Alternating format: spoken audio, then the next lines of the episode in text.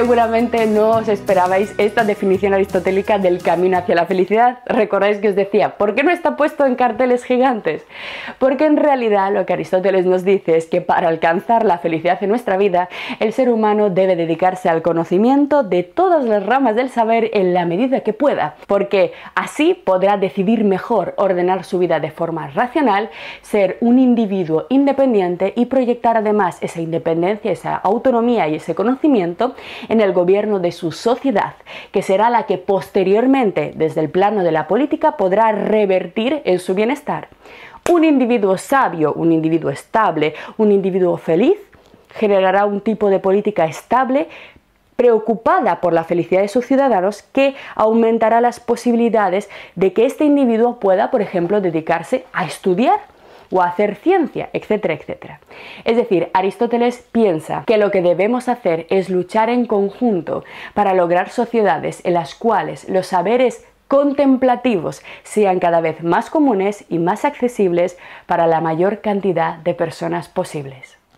Si bien nuestra naturaleza se distingue por estar dotada de entendimiento, de intelecto y de razón, Aristóteles evidentemente comprende que el ser humano no solamente es puro entendimiento, es decir, los seres humanos no somos meras calculadoras de ideas abstractas, sino que nuestra eh, condición corpórea hace que también estemos dotados de todo un conjunto de necesidades, de obligaciones, de impulsos ineludibles. Es decir, al estar dotados de cuerpo, los seres humanos, en primer lugar, somos susceptibles de mm, sentir dolor y también deseo y placer. Ello hace que nosotros estemos impulsados necesariamente a determinados tipos de conductas de evitación, es decir, de forma inconsciente evitamos lo que nos hace daño y también de atracción, de deseo por determinados tipos de cosas. Ello hace que a la hora de diseñar una ética que sea verdaderamente humana, es decir, aplicable a verdaderos seres humanos, deba ser una ética que incluya todas estas partes corpóreas, sensoriales, emocionales. Una ética que, según dice Aristóteles, debe ser una ética de hombres y no de dioses. Por cierto, respecto a la cuestión de los dioses, vamos a hacer un pequeño paréntesis. En la ética Nicómaco, Aristóteles introduce una idea muy muy interesante que eh, de alguna forma mm, choca o es muy diferente a nuestra concepción habitual de la divinidad. Aristóteles nos dice en uno de los primeros capítulos de la Ética Nicómaco que los dioses son amorales. ¿Qué quiere decir esto? Que respecto de los dioses olímpicos de la divinidad, nosotros no podemos predicar cualidades éticas como la bondad, la justicia o la generosidad. Fijaros qué raro. Frente a nuestra visión eh, de raigambre cristiana del Dios misericordioso, del Dios justo, del Dios que perdona, es decir, de un Dios dotado de todo tipo de cualidades éticas, Aristóteles también frente a la propia tradición de su época, frente a la propia mitología de su época, todos hemos eh, leído o conocemos las leyendas y los mitos eh, acerca de los dioses olímpicos que están en los textos de Siodo y de Homero, dioses iracundos, dioses celosos. Pues bien, frente a estas visiones, Aristóteles tiene una noción de la divinidad completamente distinta, mucho más sublimada, mucho menos antropomorfa, lo cual nos indica que Aristóteles, desde un punto de vista estricto, como la grandísima mayor parte de filósofos griegos, no creía en el panteón olímpico de su época, es decir, no asimilaba la religión del momento, nos dice Aristóteles que de los dioses no se pueden predicar cualidades morales porque ellos, al ser eternos, perfectos e inmortales, pues no se ven afectados por lo que hemos dicho, por el dolor, por la necesidad. No tienen estas cosas. Fijaros lo que nos dice Aristóteles. Los dioses no son justos. ¿Cómo podrían serlo si no firman contratos ni hacen depósitos? si tú no te comprometes a algo, si en ti o en tu vida no cabe la posibilidad de ser justo o injusto, no tiene sentido que llamemos a los dioses justos. Tampoco son valientes. ¿Cómo podrían serlo si no arrostran peligros? Además, ¿cómo podrían serlo si no mueren, si no pueden ser heridos? No son generosos, pues no tienen dinero, ni tendrían a quien dárselo. Y tampoco son moderados, porque carecen de deseos y pasiones que controlar. Tienen una visión completamente distinta a la divinidad en la que al igual que muchos filósofos presocráticos y filósofos de la época aristotélica, considera que todos estos rasgos que mm, dotan a la divinidad de cualidades antropomorfas son rasgos realmente que mm, esconden la proyección de la forma de vida y de la emocionalidad del ser humano en la divinidad. Aristóteles insiste una y otra vez que la ética no es cosa de dioses, sino algo relativo exclusivamente a los seres humanos. Pero si los seres humanos no somos dioses y si nos vemos constantemente afectados por nuestras necesidades, por nuestras debilidades, ello quiere decir que una ética verdaderamente humana no solamente tiene que incluir estas pulsiones, deseos e instintos, sino que también tiene que reconocer que hay un conjunto de bienes exteriores, de bienes materiales que los seres humanos necesitamos para poder ser felices. Vamos a la ética Nicomaco, en la que Aristóteles nos dice el papel de los llamados bienes exteriores en la consecución de la felicidad. Nos dice Aristóteles, es claro, no obstante, que el ser humano necesita además de los bienes exteriores, como dijimos, pues es imposible, o no es fácil, hacer el bien cuando se está desprovisto de recursos. Fijaros qué interesante. Exigimos comportamientos correctos desde el punto de vista ético y bondad de personas que al no estar provistas de recursos no pueden hacerlo. Fijaros qué, qué eh, profundo el pensamiento aristotélico. No se pueden exigir determinadas conductas a quien pasa hambre o enfermedad. Es claro, no obstante, que necesita además de los bienes exteriores, como dijimos, pues es imposible o no es fácil hacer el bien cuando se está desprovisto de recursos. Muchas cosas, en efecto, se hacen como por medio de instrumentos, mediante los amigos y la riqueza y el poder político, y la falta de algunas cosas empaña la aventura, y así la nobleza de linaje, buenos hijos y belleza. Es decir, la buena suerte, tener una buena familia, tener belleza, por ejemplo, son cosas exteriores que en principio nosotros no valoramos en absoluto para una visión ética, pero Aristóteles dice que eso también contribuye a la felicidad de la vida, que la felicidad está en los actos del hombre, pero también en un conjunto de bienes exteriores. No podría ser feliz del todo aquel cuyo aspecto fuera completamente repulsivo, o mal nacido, o solo, sin hijos, y quizá menos aún aquel cuyos hijos o amigos fueran absolutamente depravados, o siendo buenos, hubiesen muerto. Por consiguiente, como dijimos, la felicidad parece necesitar también de esta clase de prosperidad, una palabra importantísima, y por eso algunos identifican la buena suerte con la felicidad.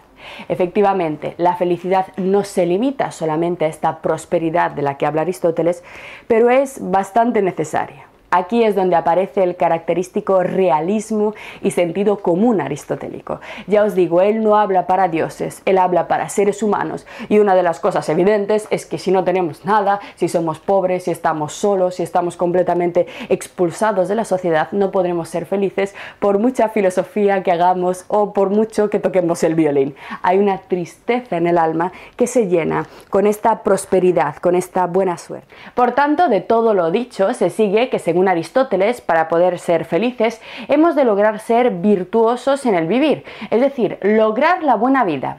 Pero, ¿cómo se consigue esto? ¿Podemos ser virtuosos simplemente por naturaleza o hay que trabajárselo un poco?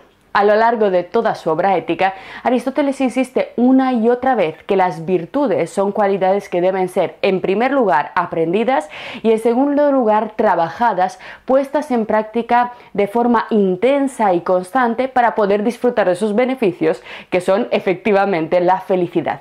Así que según Aristóteles, aunque nosotros a veces pensemos que haya personas dotadas naturalmente de diferentes cualidades positivas, según Aristóteles no existe ninguna virtud natural o innata en el ser humano, sino que todas ellas tienen que ser aprendidas, deben ser enseñadas y cultivadas. Vamos a uno de los textos más importantes de la ética Nicomaco, en el que se nos aclara de modo magnífico esta idea. Nos dice Aristóteles, siendo la virtud de dos especies, una intelectual y la otra moral, es decir, siendo posible que el ser humano sea virtuoso desde el punto de vista del conocimiento teórico o bien desde el punto de vista del conocimiento práctico, distinguen este, entre estos dos tipos de conocimiento, siendo por tanto la virtud de dos especies, la intelectual o la teórica y la moral o práctica, aquella, la teórica, resulta casi siempre de una enseñanza a la que debe su origen y su desenvolvimiento, es decir, para poder aprender en general los conocimientos teóricos tenemos que pasar por la enseñanza. Todo el mundo entiende que para poder eh, estudiar matemáticas o, comprender las matemáticas necesitamos un maestro que nos las enseñe, la física, la música, etcétera, etcétera. Es muy difícil que una sola persona a lo largo de su vida pueda mm, desentrañar todo lo que cientos de generaciones han logrado alcanzar. Así que eh, tenemos claro que las virtudes teóricas, el conocimiento teórico, requiere de una enseñanza para poder desarrollarla. Y de aquí nace que tiene necesidad de experiencia y de tiempo. Es decir, la virtud teórica, el conocimiento teórico requiere experiencia, que nosotros lo hagamos por nosotros mismos, y tiempo para el aprendizaje. En cuanto a la virtud moral, nace particularmente del hábito y de las costumbres. El hábito es la repetición, es decir, el acostumbrarnos de forma repetitiva a realizar algún tipo de acción determinada. Basta esto para probar claramente que no hay una sola de las virtudes morales que exista en nosotros naturalmente. Jamás las cosas de la naturaleza pueden, por efecto del hábito, hacerse distintas de lo que ellas son, es decir, todo lo que en nosotros es por naturaleza, lo que está determinado naturalmente por nuestra composición biológica, no se puede cambiar. Es así, el color de nuestros ojos no puede cambiar, la forma de nuestro pelo naturalmente no puede cambiar, etc. Así que jamás las cosas de la naturaleza pueden, por efecto del hábito, hacerse distintas de lo que ellas son. Por ejemplo, la piedra, que naturalmente se precipita hacia el suelo, nunca podrá adquirir el hábito de ascender hacia arriba, aunque un millón de veces se la lance en este sentido. El fuego no irá hacia abajo y no hay un solo cuerpo que pueda perder la propiedad que tiene por naturaleza para contraer un hábito diferente. ¿Qué es lo único que sí puede cambiar, que sí es moldeable, que sí es infinitamente cambiante? la mente humana, que es la que regula nuestras acciones. Mientras que las cosas naturales, en general todo lo que existe fuera de nosotros, es estable, sus propiedades no cambian, la mente, el pensamiento humano, según Aristóteles, tiene esa propiedad, es decir, su propia esencia es el cambiar, el poder modificarse. Frente a lo demás que es estable, el cambio está en la mente del hombre. Así pues, las virtudes no existen en nosotros por la sola acción de la naturaleza, ni tampoco contra las leyes de la misma. Es decir, el hecho de que la naturaleza no nos determine tampoco implica que podamos hacer cualquier cosa. La naturaleza, siempre en el pensamiento de Aristóteles, impone límites, aunque siempre nos deja un enorme campo de actuación. No es un determinista.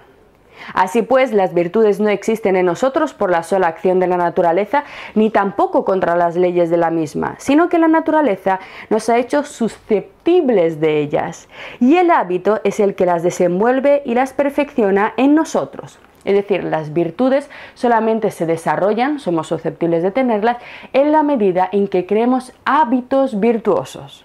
Toda virtud, cualquiera que ella sea, se forma y se destruye absolutamente por los mismos medios. Fijaros qué interesante. Y por las mismas causas que uno se forma y desmerece en todas las artes.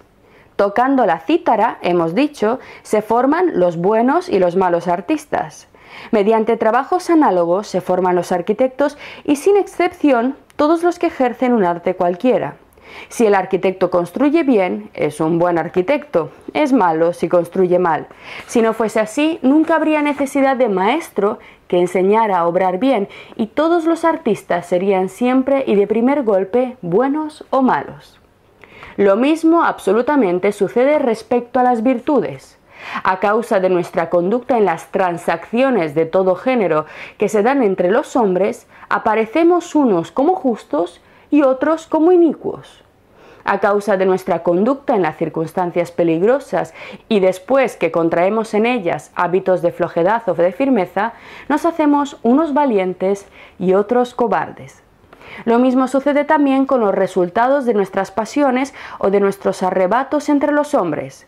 Unos son moderados y dulces, otros son intemperantes y dados a excesos. En una palabra, las cualidades solo provienen de la repetición frecuente de los mismos actos. He aquí cómo es preciso dedicarse escrupulosamente a practicar solamente actos de cierto género, porque las cualidades se forman según las diferencias mismas de estos actos y siguen su naturaleza. No es pues de poca importancia contraer desde la infancia y lo más pronto posible tales o cuales hábitos. Por el contrario, es este un punto de muchísimo interés o por mejor decir, es el todo.